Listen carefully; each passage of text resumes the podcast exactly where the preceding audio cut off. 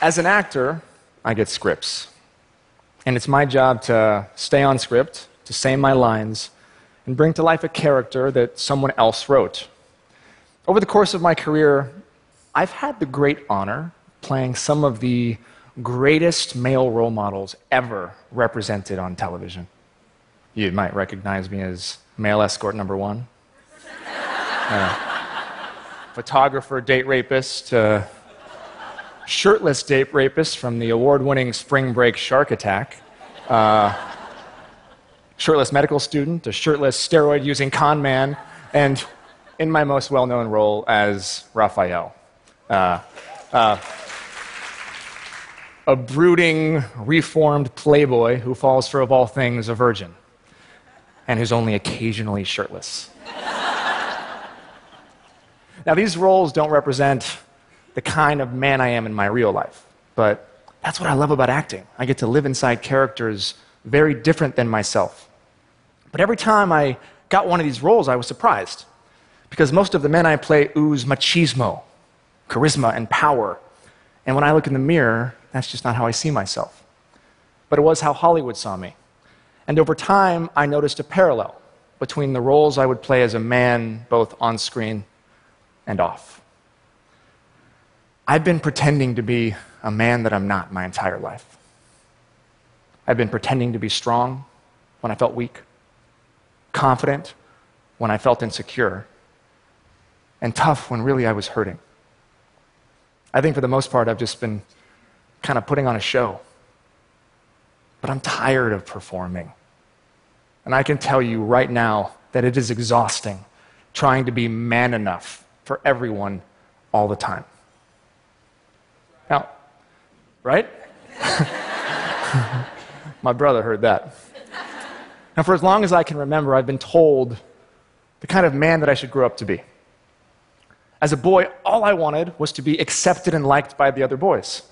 But that acceptance meant I had to acquire this almost disgusted view of the feminine. And since we were told that feminine is the opposite of masculine, I either had to reject embodying any of these qualities or face rejection myself. This is the script that we've been given. Right? Girls are weak and boys are strong. This is what's being subconsciously communicated to hundreds of millions of young boys and girls all over the world just like it was with me. Well, I came here today to say, as a man, that this is wrong, this is toxic, and it has to end.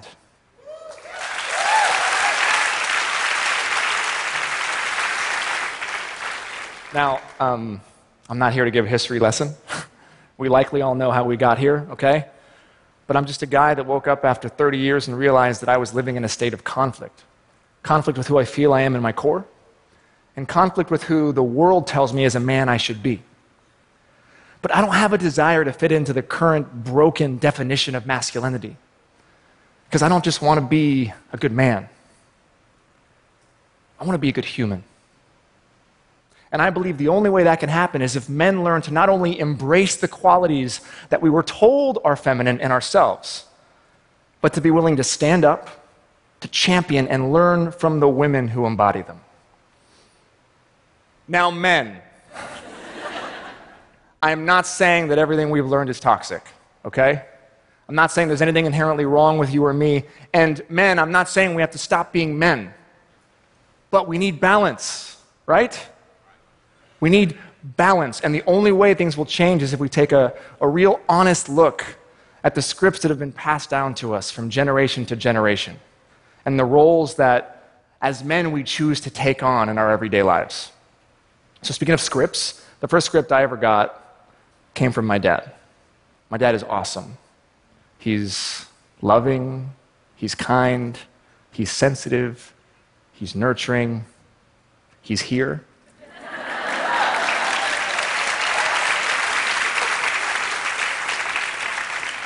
He's crying. But, sorry, Dad, as a kid, I resented him for it because I blamed him for making me soft, which wasn't welcomed in the small town in Oregon that we had moved to. Because being soft meant that I was bullied. See, my dad wasn't traditionally masculine, so he didn't teach me how to use my hands. He didn't teach me how to hunt. how to fight, you know, man stuff. Instead, he taught me what he knew that being a man was about sacrifice and doing whatever you can to take care of and provide for your family. But there was another role I learned how to play from my dad, who I discovered learned it from his dad, a state senator who later in life had to work nights as a janitor to support his family. And he never told a soul. That role was to suffer in secret. And now, three generations later, I find myself playing that role too. So, why couldn't my grandfather just reach out to another man and ask for help? Why does my dad to this day still think he's got to do it all on his own? I know men who would rather die than tell another man that they're hurting. But it's not because we're just all like strong, silent types. It's not. A lot of us men are really good at making friends and talking, just not about anything real. if it's about work or sports or politics or women, we got no problem sharing our opinions. But if it's about our insecurities or our struggles, our fear of failure, then it's almost like we become paralyzed. At least I do. So, some of the ways that I've been practicing breaking free of this behavior are by creating experiences that force me to be vulnerable. So, if there's something I'm experiencing shame around in my life, I practice diving straight into it, no matter how scary it is, and sometimes even publicly. Because then, in doing so, I take away its power. And my display of vulnerability can, in some cases, give other men permission to do the same. As an example, uh, a little while ago, I was wrestling with an issue in my life that I knew I needed to talk to my guy friends about. But I was so paralyzed by fear that they would judge me and see me as weak, and I would lose my standing as a leader, that I knew I had to take them out of town on a three day guys' trip just to open up. And guess what? It wasn't until the end of the third day that I finally found the strength to talk to them about what I was going through. But when I did, something amazing happened. I realized that I wasn't alone because my guys had also been struggling. And as soon as I found the strength and the courage to share my shame, it was gone. Now, I've learned over time that if I want to practice vulnerability, then I need to build myself a system of accountability. So I've been really blessed as an actor. Um, I've built a really wonderful fan base, uh, really, really sweet and engaged. And so I decided to use my social platform as kind of this Trojan horse, wherein I could create a daily practice of authenticity and vulnerability. The response has been incredible. It's been affirming, it's been heartwarming, I get tons of love and press and positive messages daily. But it's all from a certain demographic women. this is real. Why are only women following me? Where are the men? About a year ago, I posted this photo. Now, afterwards, I was scrolling through some of the comments and I noticed that one of my female fans had tagged her boyfriend in the picture. And her boyfriend responded by saying, Please stop tagging me in gay shit. Thanks. As if being gay makes you less of a man, right? So I took a deep breath and I responded. I said, I said, very politely that I was just curious because I'm on an exploration of masculinity and I wanted to know why my love for my wife qualified as gay shit. And then I said, honestly, I just wanted to learn.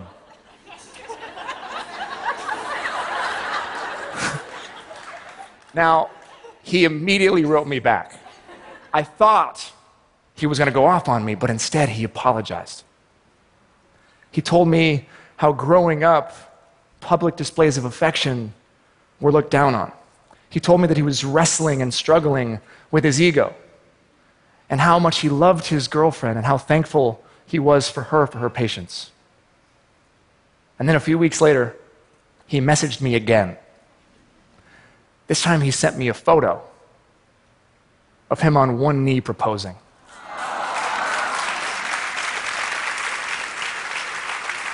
And all he said was, Thank you. I've been this guy. I get it. See, publicly, he was just playing his role, rejecting the feminine, right? But secretly, he was waiting for permission to express himself, to be seen, to be heard. And all he needed was another man holding him accountable and creating a safe space for him to feel. And the transformation was instant. I loved this experience because it showed me that transformation is possible, even over direct messages. So I wanted to figure out how I could reach more men, but of course, none of them were following me. so I tried an experiment.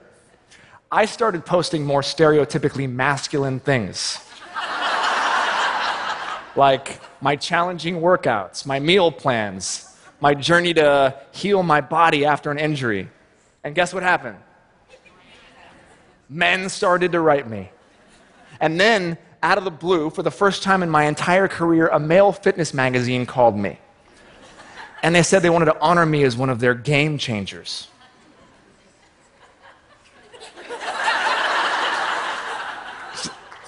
Is that really game changing? Or is it just conforming? And see, that's the problem. It's totally cool for men to follow me when I talk about guy stuff and I conform to gender norms.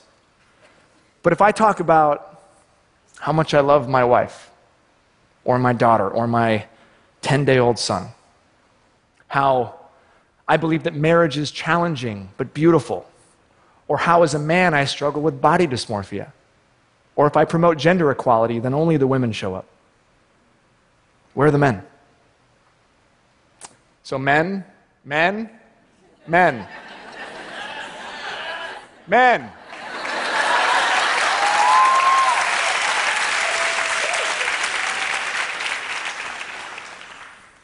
I understand. Growing up, we tend to challenge each other. We got to be the toughest, the strongest, the bravest men that we can be. And for many of us, myself included, our identities are wrapped up in whether or not at the end of the day we feel like we're man enough. But I got a challenge for all the guys because men love challenges. I challenge you to see if you can use the same qualities that you feel make you a man to go deeper into yourself your strength, your bravery, your toughness? Can we redefine what those mean and use them to explore our hearts? Are you brave enough to be vulnerable? To reach out to another man when you need help? To dive headfirst into your shame? Are you strong enough to be sensitive? To cry, whether you are hurting or you're happy, even if it makes you look weak? Are you confident enough to listen to the women in your life? To hear their ideas and their solutions, to hold their anguish and actually believe them, even if what they're saying is against you? And will you be man enough to stand up to other men when you hear locker room talk? When you hear stories of sexual harassment, when you hear your boys talking about grabbing ass or getting her drunk, will you actually stand up and do something so that one day we don't have to live in a world where a woman has to risk everything and come forward to say the words, me too?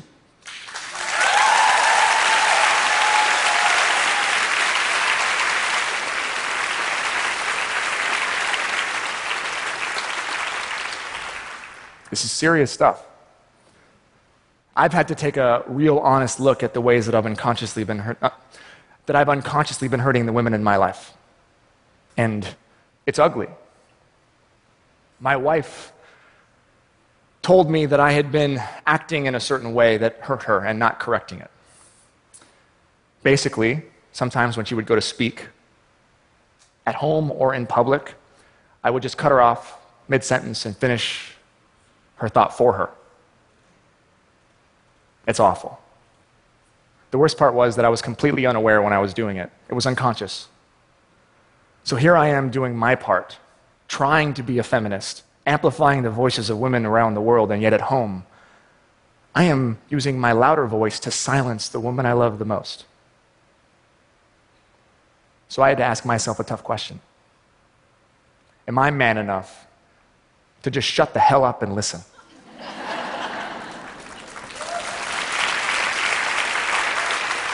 I gotta be honest, I wish that didn't get an applause. Guys, this is real. And I'm just scratching the surface here because the deeper we go, the uglier it gets. I guarantee you. I don't have time to get into porn and violence against women or the split of domestic duties or the gender pay gap.